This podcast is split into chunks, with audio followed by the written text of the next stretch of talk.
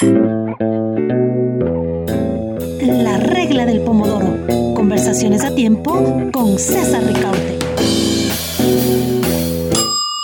Hola amigos, hola amigas, gracias por acompañarnos en esta nueva edición de la regla del pomodoro. Gracias, es el programa 49, donde nos acercamos al eh, programa 50. Eh, en este programa vamos a conversar acerca de, periodismo, eh, acerca de las, concretamente de las filtraciones en el periodismo. Hemos visto en los últimos eh, meses e incluso en los últimos años eh, que ha habido que eh, cada vez está más presente esta figura de las filtraciones y también esta figura del informante, del, de lo que en inglés se llama el whistleblower. Eh, espero haberlo pronunciado bien, siempre me da problemas para pronunciar esa palabra, pero eh, nuevamente es una figura también eh, importante, incluso los relatores de libertad de expresión se han referido sobre la protección que los estados deben dar a esta figura del informante. Pero bueno, vamos a conversar acerca de todos estos temas con nuestros invitados. Tenemos ya en la sala y es un gran gusto, un gran honor recibir a Emilia Díaz Strack eh, periodista venezolana, editora de investigación y coordinadora para América Latina del Consorcio Internacional de Periodistas de Investigación, quizás la red más extensa y más importante de periodistas de investigación en todo el mundo. Bajo esos roles, eh, Emilia ha trabajado en colaboraciones periodísticas transfronterizas del, eh, del consorcio, como FinCEN Files, Implant Files, Paradise Papers, Panama Papers, eh, los Swiss, Swiss eh, Leaks, entre otras. Panama Papers, además, hay que señalarlo. Anteriormente, Díaz de Strack eh, fue coordinadora del área de periodismo e investigación del IPIS Venezuela, del Instituto Prensa y Sociedad, y en el 2012 fue reportera residente del New England Center for Investigative Reporting de la Universidad de Boston. y también ah, de Conectas, una plataforma periodística para las Américas. Emilia ha colaborado con medios como The Washington Post, la revista Poder y Negocios y los medios venezolanos El Universal, El Mundo y Armando.info, del cual es cofundadora. Eh, mm, Emilia también es profesora de periodismo en la Universidad Central de Venezuela y ha facilitado talleres de periodismo de investigación, periodismo de datos y colaboraciones periodísticas en distintos países. Es un gran honor, Emilia, eh, un gran gusto eh, tenerte en el programa, verte a los, a los años, justo recordamos hace un momento que te trajimos al Ecuador hace unos cinco años y realmente ha sido un gusto volver a verte.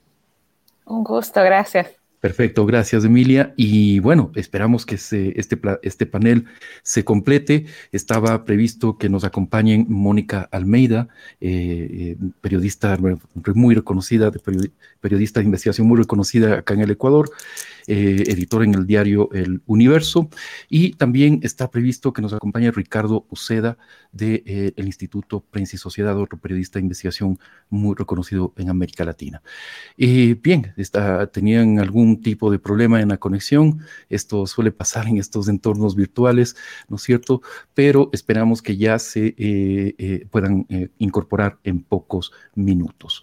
Vamos con algo de contexto, Emilia, antes de pasar ya a plantearte algunas inquietudes, algunas eh, preguntas alrededor del papel que juegan las filtraciones en el periodismo de investigación. Eh, tenemos que en los últimos años asistimos a un, eh, digamos, acalorado debate acerca del periodismo de investigación, debates, debates suscitados por la permanente utilización de filtraciones informativas que en ocasiones se presentan al público como textos derivados de una ardua investigación la era moderna de las filtraciones, porque las filtraciones siempre han existido de alguna forma en el periodismo, ¿no es cierto? Pero la era moderna, cuando se pone, digamos, eh, en el tapete eh, de la discusión pública, se inicia cuando Wikileaks, cuando surge Wikileaks, proyecto que justamente tiene por objeto subir millones y millones de documentos a su web de forma abierta y sin filtro alguno hubo un momento en que existió una alianza entre Wikileaks y los grandes eh, medios de comunicación del mundo, los grandes periódicos, las grandes cabeceras periodísticas del mundo, ¿no es cierto?, para publicar los papeles de, unos eh, documentos del Departamento de Estado em, em, que se habían eh, filtrado, que había obtenido Wikileaks. pero esa alianza se rompió muy pronto, dado que Julian Assange, el fundador y director de de Wikileaks acusó a los medios de justamente hacer una filtración de estos documentos, no revelar todos como él eh, pretendía. Así que eh, a partir de ese momento, digamos que entramos en una nueva fase en la cual se eh, revelan millones como decíamos, millones y millones de documentos, terabytes enteros de información eh, y llegamos a este momento que es eh, los papeles de, Panamá, los Panama Papers, eh, que es considerada la mayor filtración de documentos de la historia, donde estaban, se habían revelado documentos con profundas implicaciones políticas y económicas en muchísimos países del mundo.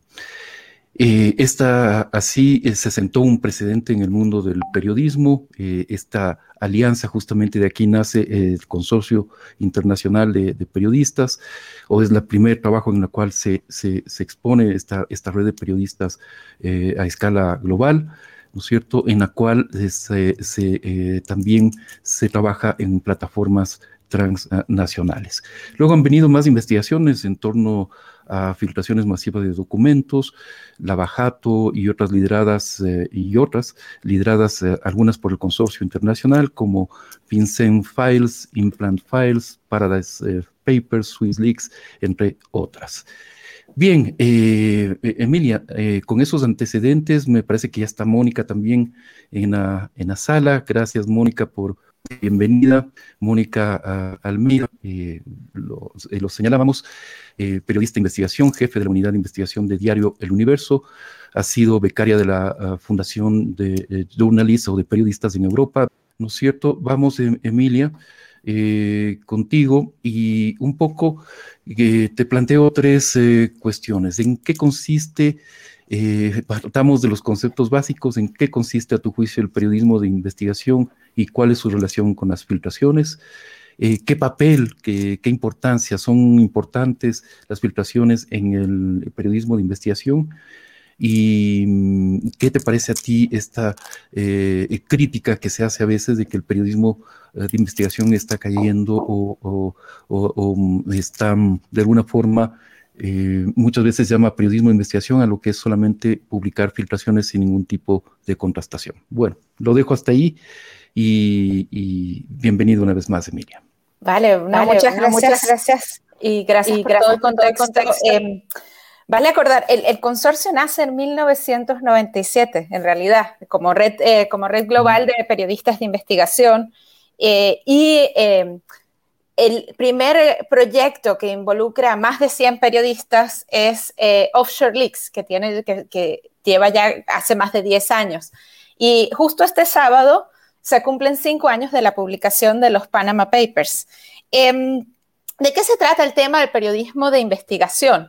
Eh, justamente se trata de revelar informaciones que están ocultas a la sociedad o que poderes quieren ocultar y que eh, traen a la luz a veces em, situaciones que van en contra de la ley o que exponen temas, por ejemplo, a veces asociados con narcotráfico, crimen organizado, medio ambiente, y son revelaciones que eh, esclarecen o, brindan una información que de otra manera a veces los ciudadanos no tienen acceso y le permite entonces a los ciudadanos tomar mejores decisiones y permite muchas veces también luego fortalecer em, los sistemas eh, democráticos. El impacto que tienen luego las investigaciones, por supuesto, depende de, las instituciones en distintas partes del mundo, pero el, periodismo de investigación es central eh, para eh, que los ciudadanos conozcan información que muchas veces, si no, no conocerían sobre, por ejemplo, funcionarios, sobre, por ejemplo, ahora que, que, había una elección en Ecuador, para cómo tomas la mejor decisión eh, asociada con los candidatos que están ante la elección. cómo eliges, eh, pero también eh, asociada, por ejemplo, no solamente con temas públicos, sino también entes privados, entre otros. Y, cómo se conecta todo el tema del periodismo de investigación que trae eh, y que expone todas estas informaciones que son de interés público y que pueden afectar la vida cotidiana de los ciudadanos em, con las filtraciones. Y como decía César, las filtraciones, pues Em, existen en el periodismo desde hace muchos años, pero se comienza a hablar de esta manera, justamente, por ejemplo, el caso de Panama Papers eran 11.5 millones de documentos. Entonces, decías, ¿cómo haces con 11.5 millones de documentos? Y luego eh, los, las subsiguientes eran millones o cientos de miles. Por ejemplo, otro proyecto que tuvimos, Luanda Leaks, eran 700 mil documentos. Eh, y el tema de, lo digital y de la tecnología ha hecho que las filtraciones, si antes se filtraban algunos papeles eh, en físico, alguna redacción, eh, hoy en día se filtran muchas veces, y en algunos casos incluso de manera anónima, millones de documentos a, organizaciones, por ejemplo, en el caso de Panama Papers, al periódico alemán Süddeutsche Zeitung, que luego llega y contacta al consorcio para investigar. La filtración es el punto de partida muchas veces de una investigación y allí la diferencia.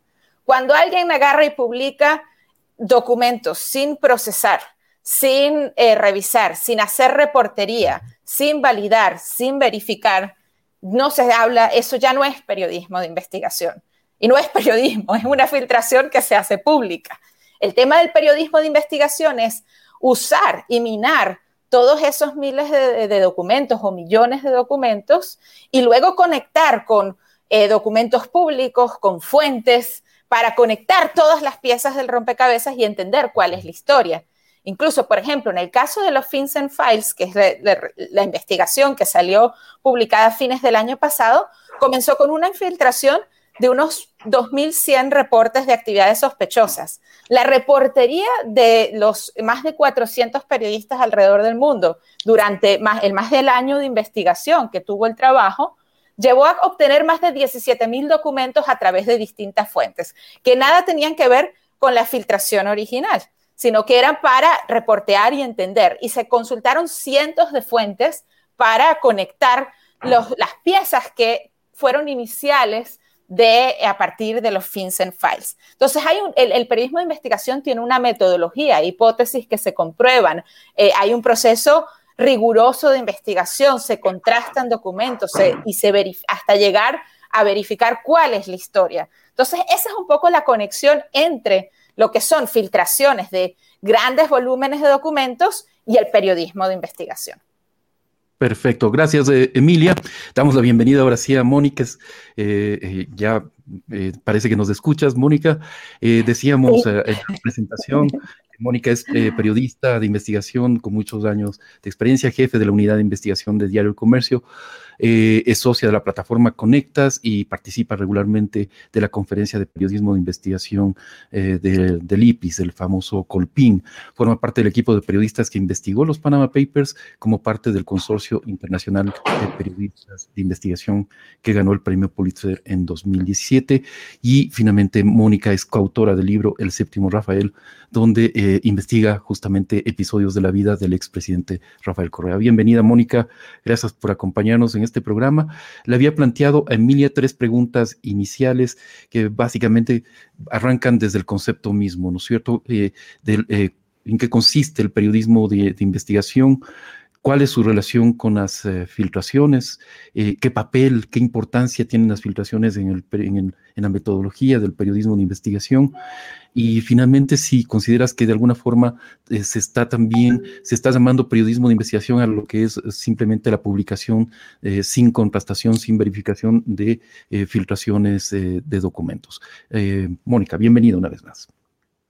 Muchas gracias, César. Gracias por la invitación y eh, creo que mi respuesta va un poco en la misma línea de, Emilia, ¿no? Eh, juntas hemos trabajado algunas filtraciones, no solo con el ISIC, sino también armando nosotros una base de datos para luego ir ordenando la data y a partir de ahí elaborar una hipótesis y empezar a ver documentos que confirmen o, eh, o rechacen nuestra hipótesis. Y yo creo que ese es el valor del periodismo de investigación, no solamente recibir estos documentos y ponerlos al aire. Y que yo creo que esa fue una de las, em, de las piedras de toque con eh, Wikileaks. Acuérdate que él al inicio, primero eh, lo que hizo Wikileaks fue ellos presentar la historia, presentar el video de los ataques en Irak y ese tipo de cosas. Luego pensó que si se lo daba a los periodistas, eso iba a tener más impacto. Y ahí vino la segunda parte de los cables diplomáticos. Y luego después, como, tuvo una relación azarosa con algunos de los equipos periodísticos que participaron en esa filtración de Wikileaks, lo que hizo fue eh, subir todos los documentos en una web. Entonces, eh, razón por la cual se dice además que puso en peligro la vida de alguna gente y ese tipo de cosas. Entonces, yo creo que en el caso de Wikileaks uno puede ver esos tres instantes, ¿no? Por un lado, eh, se quería posicionar solo Wikileaks, decidió luego que no podía, sino que necesitaba los medios, y luego cuando se hizo periodismo de investigación a base de esos cables, eh, él prefirió luego subirlos eh, en bruto. Y obviamente nosotros consideramos que eso no es periodismo de investigación, porque sí hay ahí una em, cierta violación a la privacidad. Yo creo que el periodista de investigación, una vez que tiene filtrados estos documentos, sean los que fueren, sean, o sea, simplemente unos Excels, sean unos uh, contratos, sean unos mails, o sea, todo junto, como el caso de Panama Papers, que fue 11 millones de documentos, creo que el trabajo del periodista de investigación es organizar esa data, esos documentos, saber qué, o sea, empezar a determinar lo importante y luego a partir de ahí empezar a trabajarlo eh, yendo a fuentes oficiales, entrevistando a gente, sacando información de, eh, de, fuentes abiertas. En el caso, por ejemplo, de los Panama Papers, que fue la gran colaboración que nosotros, que el diario hizo con el ISIC, en vista de que había muchos casos de ecuatorianos en, los Panama Papers, y el caso emblemático es el caso de, Petroecuador, el, um, nosotros empezamos a pedir información para poder atar los cabos de esa data que teníamos. Entonces, nosotros, por ejemplo, un ejemplo de lo que hicimos fue hacer una consulta sobre funcionarios públicos. ¿Y por qué es importante funcionarios públicos porque finalmente eh, en Ecuador no es un delito tener una empresa en un paraíso fiscal, siempre y cuando la hayas declarado. En el, en el, sector privado siempre puede haber alguien que te saque una declaración notarizada y diga, no, yo sí la declaré. Y es más difícil comprobar. Y finalmente tendrías que empezar a comprobar un delito de evasión de impuestos que es mucho más difícil.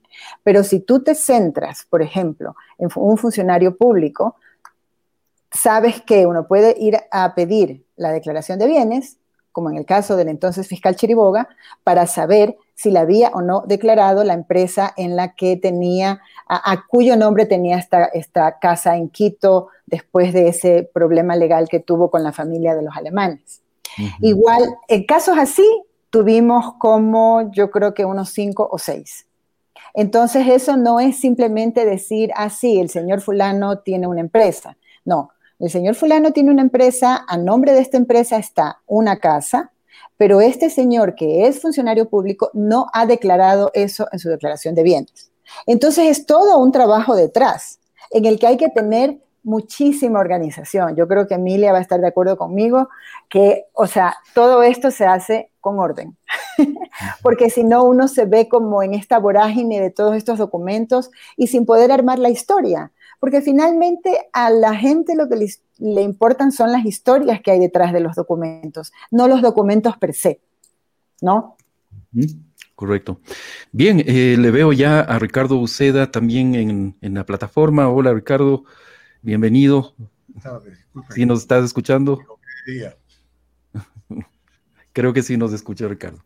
Bien, em, Ricardo, eh, lo presento brevemente, es un periodista peruano, director del Instituto Prensa y Sociedad, el IPIS del Perú, ha dirigido emblemáticas investigaciones eh, periodísticas, entre ellas la que descubrió los crímenes del grupo Colina, un equipo del ejército peruano dedicado a ejecuciones extrajudiciales en los años 90. Fue director del, del semanario Sí y jefe de la unidad de investigación de Diario El Comercio en el en 1994 obtuvo el premio Libertad de Prensa del Comité para la Protección de Periodistas y en el 1999 fue considerado héroe de la libertad de prensa por el International Press Institute. Gracias, Ricardo, por acompañarnos. Estábamos justamente iniciando la conversación con Emilia y Mónica acerca del de, el papel que juegan las filtraciones en el periodismo de investigación. Te planteo las mismas preguntas que les he planteado a, Emilia y Mónica en qué consiste el periodismo de investigación y cuál es su relación con las filtraciones, qué importancia tienen las filtraciones en el periodismo de investigación y si de alguna forma eh, estamos cayendo en una situación en la cual eh, eh, cualquier filtración sin verificar se está considerando periodismo de investigación. una vez más, bienvenido Ricardo y te dejo la palabra.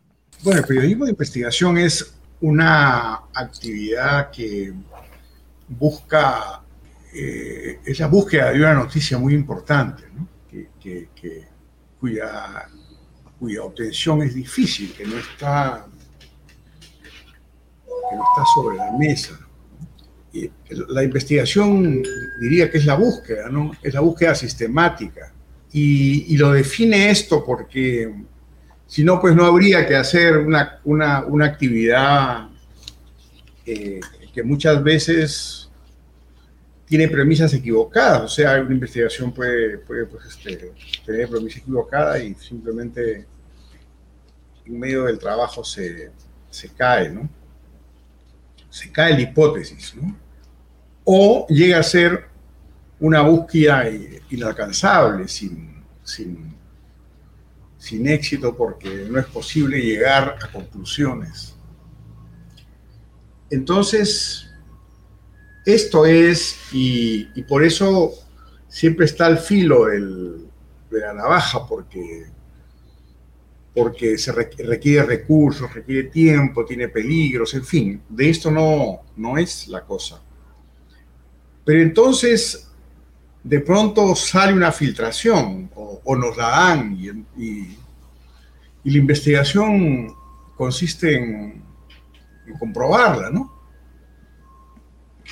Es decir, yo, no podría preguntar cínicamente filtración y periodismo de investigación, y yo te diría, bueno, ¿cuál es el problema? Mm. Eh, porque es versus, en contra. Yo no encuentro conceptualmente, así en abstracto, una, una oposición. Lo que pasa es que para grandes verdades es muy difícil investigar con recursos del periodismo de investigación y, obtener pruebas, ¿no? Entonces ha habido, cada vez más hay filtraciones, o no diría cada vez más, sino que es, son, las filtraciones te, te aportan prueba contundente, una grabación, una cuenta, un conjunto de grabaciones y cuentas, ¿no?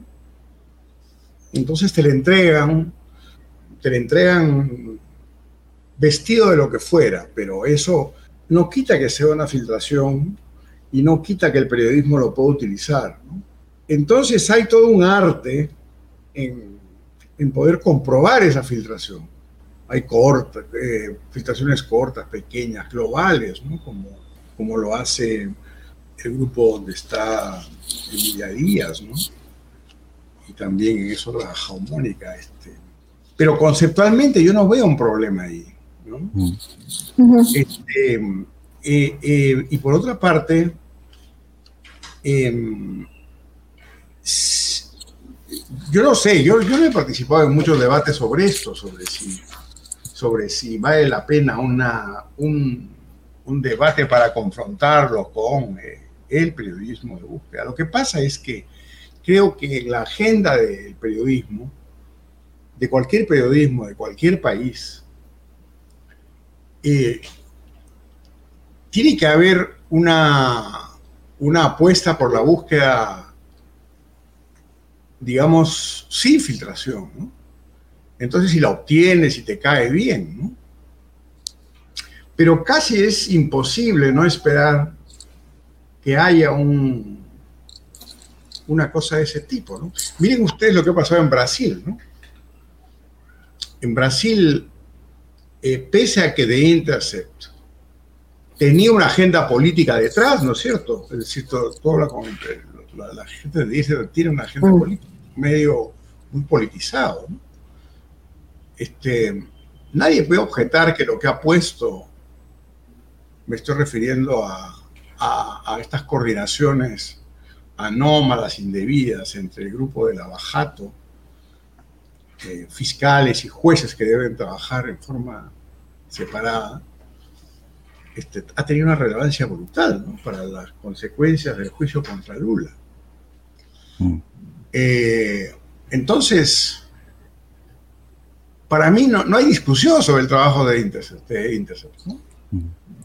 Es decir, yo probablemente recuerdo una discusión en Colpín, ¿no? Ellos han estado en Colpín, bueno, creo que dos veces, ¿no? Una vez, eh, la última en México. Me parece que la mesa ha sido filtraciones o algo así, ¿no? Tampoco hemos puesto esto como... Pero no, yo pienso que eh, em, que es algo que, que es deseable, ¿no? Deseable en algún sentido, ¿no? Pero, pero que, mm, eh, por ejemplo, em, acá en el Perú ha habido una, un, gran caso judicial también con, sobre filtraciones, ¿no? Eh, corrupción del Poder Judicial con filtraciones. Es posible, digo yo, casi es evidente, que ha habido uso político de esas filtraciones. Mm. ¿Sí? Es decir, ¿en qué momento suelto esto para fregar a tal juez? Mm. Em, ¿No? ¿En qué momento, cómo lo hago? Entonces, bueno, no, no ha habido pues una coordinación entre los fiscales, ¿no? O por lo menos no hay. Pero para mí, eh, es un elemento que pasa por una serie de intereses y de situaciones, pero no veo una cosa como para oponerlos. Eso sería mi Claro. Perfecto, gracias eh, Ricardo. Creo que en realidad hay acuerdo eh, entre eh, Emilia, Mónica y Ricardo de que hay un papel muy importante de las filtraciones, no es, no hay que satanizar, digamos, el tema de las filtraciones, es una, es una digamos, una eh, técnica periodística, o no sé si llamarlo así, pero que es, es, es válido. Es una obtención de esos de esas eh, documentos, grabaciones o, o, lo que sea.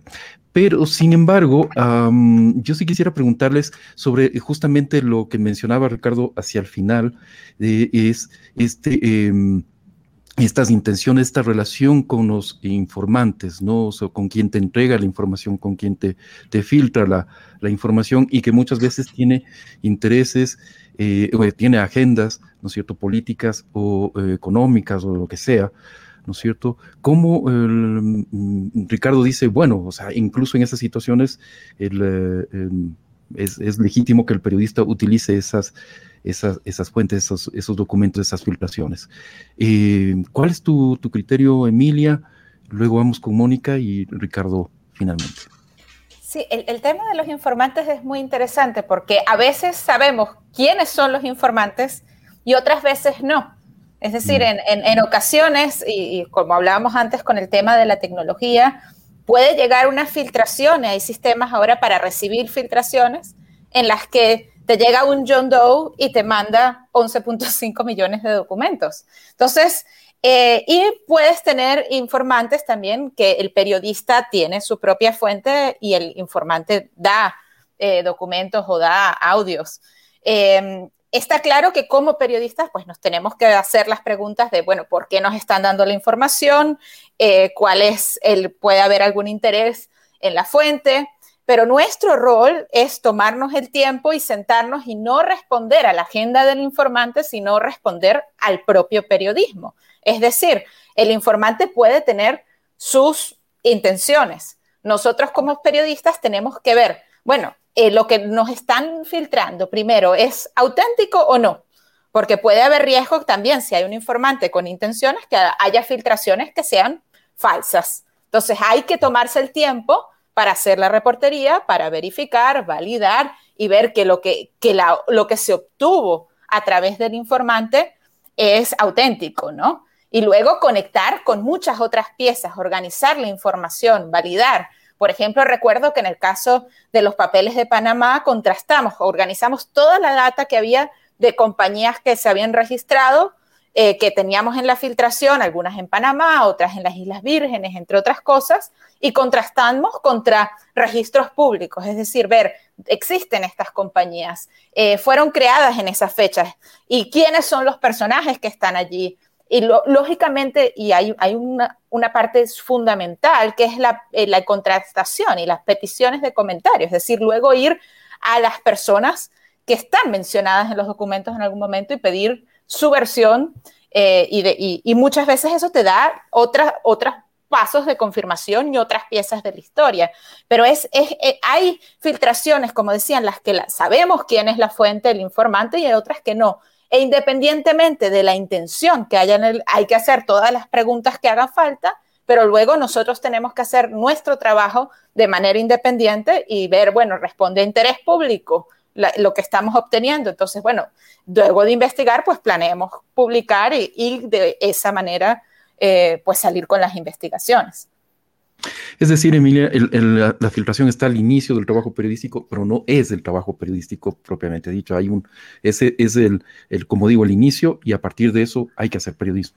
Puede ser el inicio también, o sea, en el caso nuestro ha sido mucho el inicio, pero también pueden venir en el medio del trabajo periodístico. Eh, Ricardo mencionaba casos en los que los periodistas empiezan a hacer su propia investigación de manera independiente y de repente el trabajar y contactar fuentes, pues les llega la filtración porque mm. sus fuentes empiezan a saber que este periodista está investigando este tema. Entonces, puede ser el inicio, pero también puede venir después. Eh, y lo que hay es que estar preparados y cómo manejar las filtraciones a, nivel periodístico. Pues. Perfecto, gracias Emilia. Mónica, la relación con los informantes. ¿Cómo lo ves? Sí, yo creo que este, como periodistas debemos de tener muy claro que eh, los informantes son informantes. Entonces uno tiene que saber establecer una relación con ellos, saber que en un momento te van a querer utilizar para algo, en el sentido de que uno publique lo que ellos quieren publicar o hacer público. Y creo que ahí viene la cabeza fría del periodista de investigación, saber eh, por qué me está filtrando esta información, por qué me la está dando, eh, le sirve o no para algo. Y finalmente, eh, luego de tener esta información o esta filtración o simplemente estos datos que te le puede dar a uno el informante, creo que lo principal es validar por uno mismo la información. Eh, mira que en el caso de los uh, Panama Papers hubo mucha gente aludida aquí en Ecuador, al menos unas dos personas, que trataron de decir que los documentos que estaban dentro de los uh, papeles de Panamá eran fraudulentos. Pero eh, lo que querían era que el diario rectifique sobre eso, sobre lo publicado, pero no querían ir donde Mossack Fonseca a decirle esos documentos son falsos. Entonces yo creo que, por ejemplo, ahí se ve mucho una, creo que con el tiempo, con el pasar del tiempo, eh, la corrupción ah, tiene también una cara de mucho cinismo. Entonces yo creo que el periodista de investigación siempre debe tener la cabeza fría, saber por qué le están dando algo, el informante, por qué se acerca uno a dárselo, sea al principio, al final de la investigación, lo que sea, pero tener claro que siempre hay un interés detrás, primero. Y segundo, validar la información. Yo creo que lo más importante es validar la información porque ahí uno va a saber hasta qué punto va a poder utilizar esa información.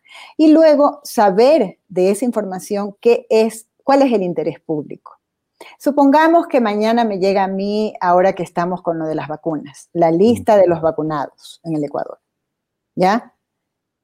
No podría publicarla si es que no llamo a las personas a las que yo voy a citar sería un trabajo inmenso. Imagínense, no sé, de pronto, bueno, 10.000 personas o qué sé yo, y de ahí yo veo funcionarios públicos y de ahí, pero al menos tengo que hacer es el ejercicio de tratar de contrastar algo de esa información.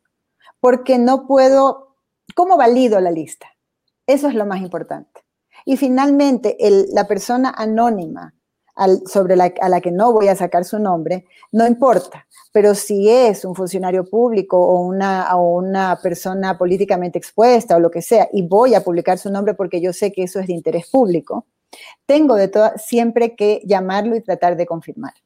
Entonces creo que esos son los pasos más importantes para mantener la credibilidad de un periodismo, del periodista de investigación. Porque es verdad que en en el fondo lo que nosotros manejamos mucho es nuestra credibilidad. ¿No verdad? Sabemos contar una historia, sabemos que detrás de lo que nosotros publicamos hay todo un trabajo de contrastación, de búsqueda abiertas en cosas, eh, eh, de ver todo lo que hemos hecho, pero está nuestra firma ahí, eso significa que tenemos el respaldo. Entonces creo que siempre hay que tratar de no dejar eh, ninguna puerta abierta, ¿no? Y obviamente, si el informante te da una información valiosa, es obvio que uno la tiene que, recoger y a partir de eso trabajar. Gracias, eh, Mónica. Eh, Ricardo, eh, voy contigo. Sería bueno solamente para cuestionar un poco las cosas, considerar que en América Latina los sistemas de justicia han avanzado mucho respecto de hace 20 años. Es decir, eh, hace, hace dos décadas em, había trabajos periodísticos que podían estar a la vanguardia del sistema judicial y de las fiscalías. Pero ahora hay un avance mucho mayor, por lo menos en algunos países. Han adquirido cierta independencia o una mayor independencia del resto, estoy hablando de una manera muy general. ¿no? pero en algunos casos este, los equipos fiscales se han robustecido enormemente. ¿no? Entonces tienen que presentar un caso, y aquí ya voy un poco al caso de Perú. ¿no? Eh, entonces hay un festival de filtraciones. Eh, a mí no me importa mucho si eso le ponen el apellido no de periodismo de investigación, todos, le ponen el apellido, ¿no? sino el tema es que los medios empiezan a vivir adictivamente de la filtración.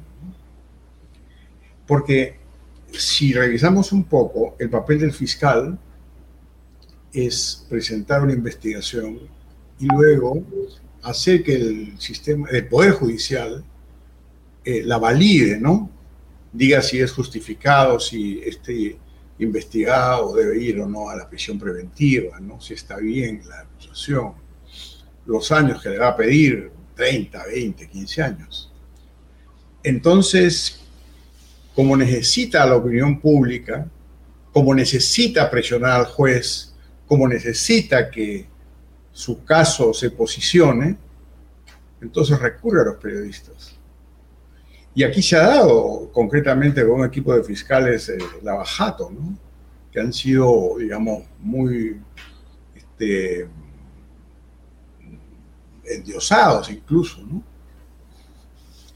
Y ellos, este, tú no te podías pelear con ellos, ¿no? Porque simplemente este, te, callaban, ¿no? Entonces ha habido todo un sistema de, de de, digamos, de sometimiento, ¿no? Entonces el virtuoso, el, hombre que pelea contra la corrupción, ¿no? Tiene ahí un montón de perritos en la oportunidad de comer por un lado y por el otro, ¿no? Y con grandes casos, ¿no? Con grandes casos. Entonces todos los medios han tenido que recurrir a eso y de alguna manera independer, porque claro, algunos fiscales son más dominantes que otros. Entonces eso pasa. Y, hemos visto, en el Perú ha habido, un debate este, sordo, porque eh, una vez quisimos hacer un debate entre las partes concernidas, pero digamos, los eh, protagonistas prefieren no debatirlo, ¿no? Pero hay ese problema, ¿no es cierto?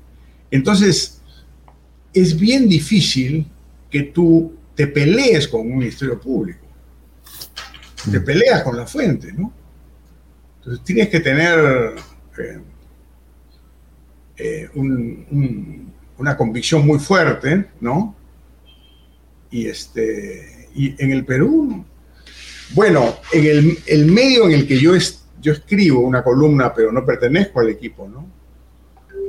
Eh, sí lo he dicho públicamente, ¿no? Porque estaba en, había como tres preferidos y el medio estaba en tercer o cuarto lugar, ¿no? Entonces empezó a tener una actitud crítica, ¿no? Y después, desde mi punto de vista, se pasó ya al otro lado, porque cuando lo acusaron a Vizcarra ya lo, ¿no? Es decir, este, yo he sido muy crítico de esos fiscales, ¿no? Pero después los he defendido. O sea, es decir, he tratado de mantener, yo no estoy diciendo, no estoy poniendo un caso al debate, ¿no? Pero sí hay un tema con, con la fiscalía, ¿no? Porque si un medio importante se pelea con una fiscalía, está en un problema, ¿no? Tiene que mantener esa posición o tener muy sólidas sus objeciones o su distancia. Entonces, eso pasa en América Latina, en algunos países mm. más que en otros. Y, y, a la vez tienen que vivir de las filtraciones. Sí, correcto. Y justamente, justamente por eso, Ricardo, Mónica, sí, sí, justamente te iba, te iba, a preguntar, te iba, por favor, Sí, yo creo que, a ver, no puedes, o sea, como medio de comunicación no te vas a plantear una estrategia de vivir de la fiscalía, porque en realidad o sea, sí, llegarás, tendrás algunas filtraciones y cosas, pero no es, este, pero también tienes que hacer tus propios temas, o sea, tratar también de tener tu propia agenda, porque si no, en el fondo, lo que vas a servir es de caja de resonancia de, de ciertos fiscales que investigan ciertos casos. Ahora, es verdad que, por ejemplo, la filtración que hizo creo que es IDL, con La Nación, con varios medios en América Latina, nosotros participamos casi al final, pero, eh, por ejemplo, para Ecuador fue determinante para que exista un caso de brecha en Ecuador. O sea, si sin esa filtración no tuviéramos nosotros al vicepresidente encarcelado. Obviamente era una filtración de los fiscales de Brasil que se las dieron a varios medios y, y luego, eh, y a partir de ahí hubo cosas de Ecuador y así comenzaron los casos o digamos que tuvieron impulso los casos que se habían abierto aquí en el país.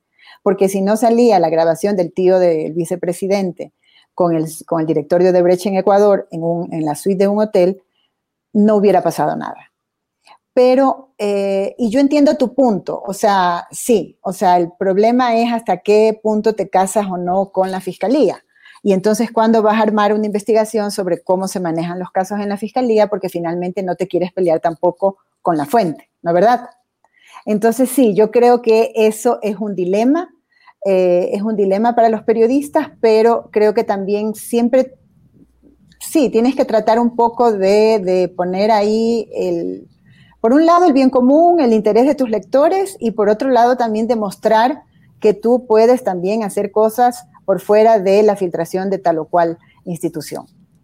Y eh, creo que sí es un desafío, es un desafío cada vez mayor para los periodistas, pero digamos que es también parte de toda, de, la evolución de la profesión, ¿no? Emilia, eh, también quiero pedirte tu comentario sobre este mm, planteamiento de Ricardo tan, tan provocador de, eh, señalaba, decía, los medios, algunos medios terminan siendo adictos, digamos, a las filtraciones, ¿no es cierto? Y esto eh, introduzco un elemento adicional, vemos que también se multiplica porque en el mundo digital, claro, los medios están compitiendo por clics instantáneos, ¿no es cierto? O sea, por, tratar de ganar el, ya no el día a día, sino el, minuto tras minuto. Eh, ¿Cómo ves tú este, este panorama? No, es, interesante el planteamiento. Yo creo que, em, que lo que tenemos es que estar abiertos a, a, cómo manejamos las fuentes y, como decía Mónica, al tener agenda propia, es decir, el tema del, eh, porque una cosa es el, día, el día a día del medio de un diario y luego el tema de, hacer las investigaciones, ¿no?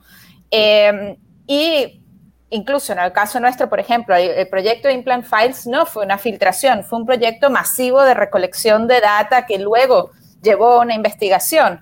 El tema es que cuando te llegan las filtraciones es saber cómo actuar, cómo... Em, y cómo trabajarlas y, un poco conectando con lo que planteaba Mónica también, evaluar el interés público. Entonces, en el caso de Lavallato, es un caso que fue y, ha sido tan emblemático para América Latina que el que hayan llegado filtraciones a los medios fue clave para, para mover también eh, muchas de las investigaciones periodísticas y, que trajeron eh, grandes revelaciones para la región y que trajeron impacto. Ahora, puede haber otro tipo de filtraciones que llegan a los medios que, no necesariamente eh, son, responden al interés público y que hay que ir trabajando una a una y es el tema de los cómo cultivan los periodistas sus fuentes y cómo eso puede a veces llevar a ese camino. Yo creo que es, es un, paso al cómo, cómo se maneja y cómo fluye la información en estos tiempos y cómo pueden, eh, con esas complejidades, pues traer más ecuaciones al tema del, periodismo de investigación. Y con estas complejidades, por ejemplo, incluso cuando eh, el volumen puede eh, ser mayor, y, allí se fortalece también el tema del trabajo de periodismo de investigación en red, que es un poco otra tendencia que, ha ido avanzando y que justamente mencionábamos, bueno, eh, el consorcio se hace conocido por Panama Papers, pero hoy en día en América Latina, en, en, todo el mundo, hay muchos periodistas trabajando en red y colaborando a veces entre dos países, entre cuatro, entre diez, cincuenta, porque la corrupción se va haciendo global y, lo que hay que tener es tener la capacidad de responder como periodistas de forma independiente a, lo que venga y hacer y responder a una agenda propia. Yo creo que ese punto de Mónica es central, es decir, que haya más filtraciones. Yo creo que hay diferentes tipos de filtraciones hoy en día. Eh, porque antes había, llegaban a la prensa, iban, iban en persona, pero ahora puede haber muchas más digital. Entonces, tiene que haber en paralelo la agenda propia, el cultivo de fuentes, investigaciones que pueden surgir de la agenda propia y también otras que surgen de, filtraciones y la, esencia es la validación, el interés público y, la agenda propia, entre otros de los elementos y lo sistemático que, de lo que hablaba eh, eh, Ricardo Uceda también anteriormente. Ricardo, eh, que, eh, eh, no sé si quieres completar tu, tu, idea anterior. Pero que también es importante, de acuerdo a los casos, estamos hablando, claro, cosas en abstracto para poder abarcar más. Es importante también, junto con lo que se ha dicho, con lo que estoy completamente de acuerdo, eh, desarrollar una interpretación editorial de lo que se está diciendo.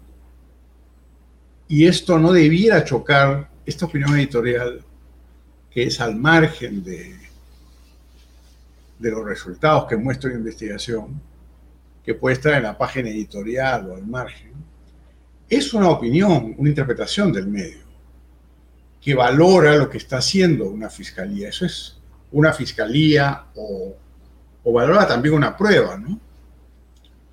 Porque a veces es muy impactante, pero no es sustancial. ¿Sí? Este, por ejemplo, en, el Perú hubo una gran filtración, ¿no? Que es conocida como los petroaudios, ¿no? Unas grabaciones de un señor eh, dominicano que llegó al Perú y que se entrevistó con muchas personas del, régimen de Alan García de entonces, eh, y todas las conversaciones eran la, eh, el preparativo de una de, una, de un negociado, ¿no?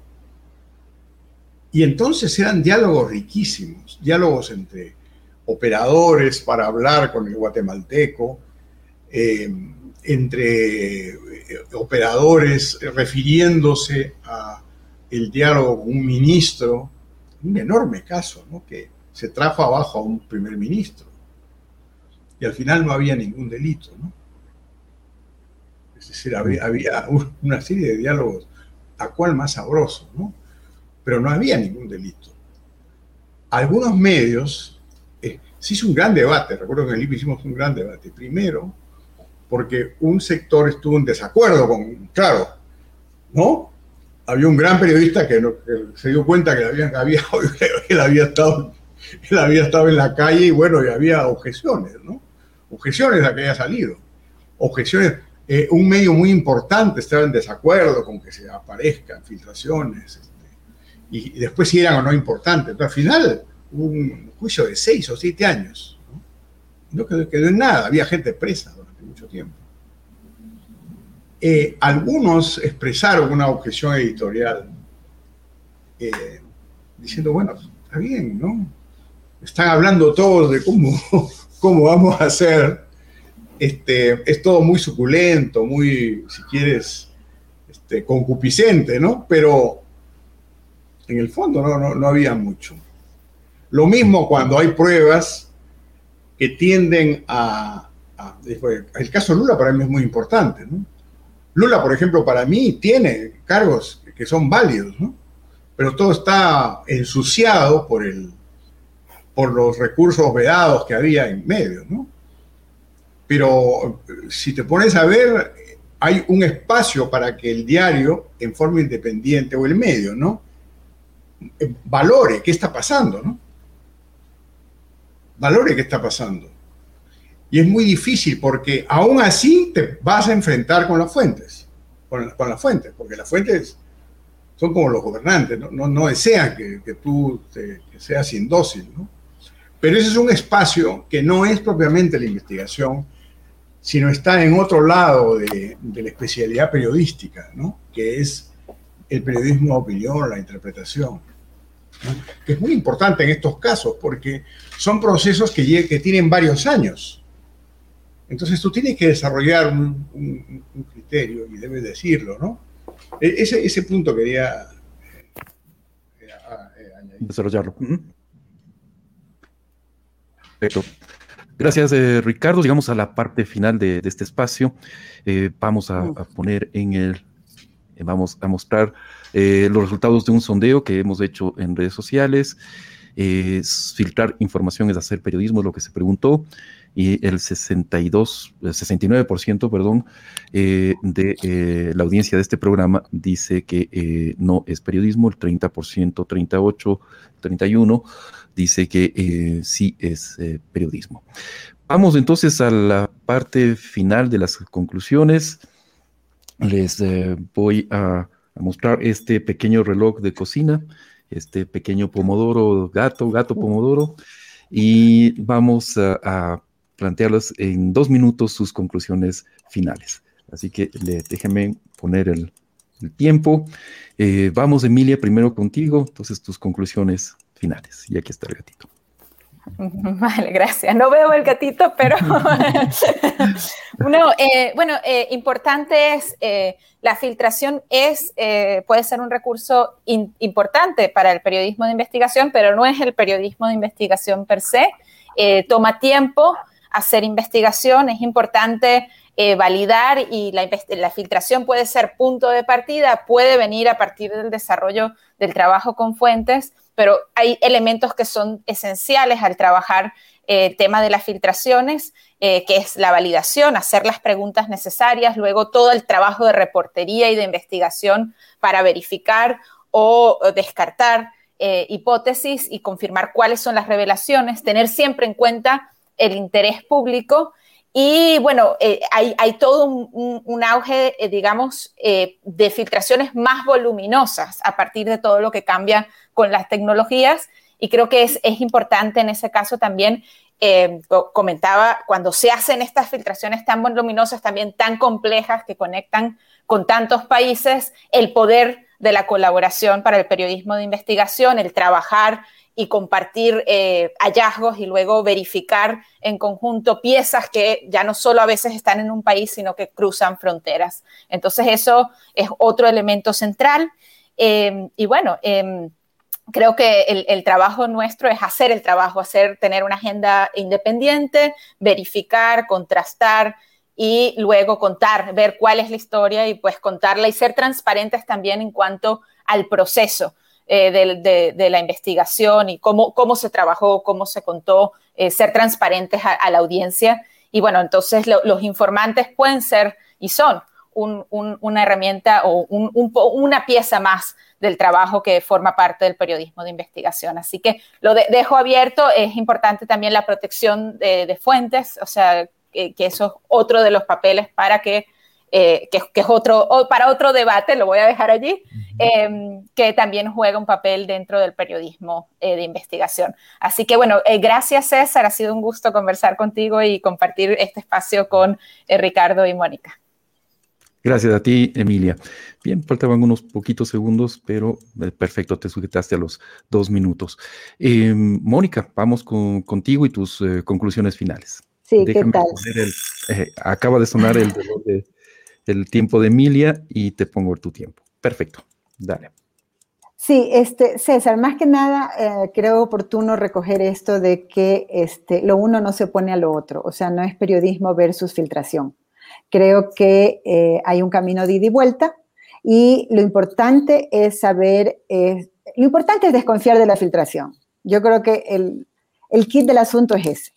O sea, viene alguien y me va a dar una filtración, entonces yo tengo que desconfiar, tengo que validarla, tengo que saber por qué me la está dando, más o menos suponer, porque a veces ni siquiera se, habla con el informante, pero más o menos saber para dónde va eh, esto.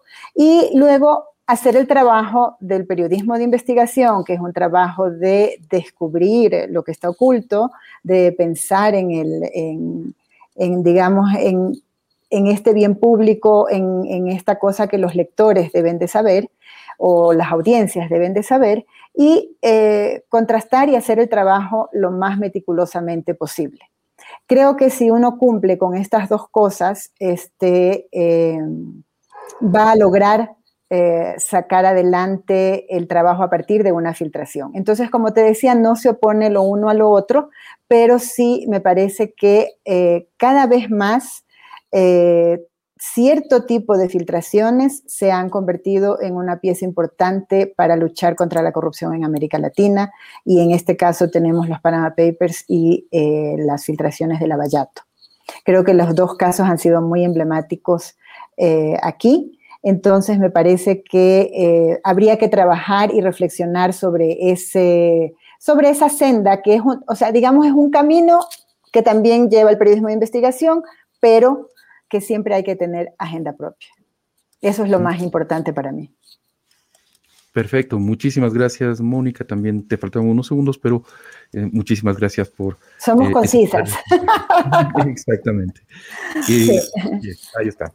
Eh, Ricardo, por favor, tus conclusiones finales. Déjame ponerte el reloj. Es interesante la encuesta, ¿no? Me gustaría reaccionar un poco a la encuesta. por favor, sí.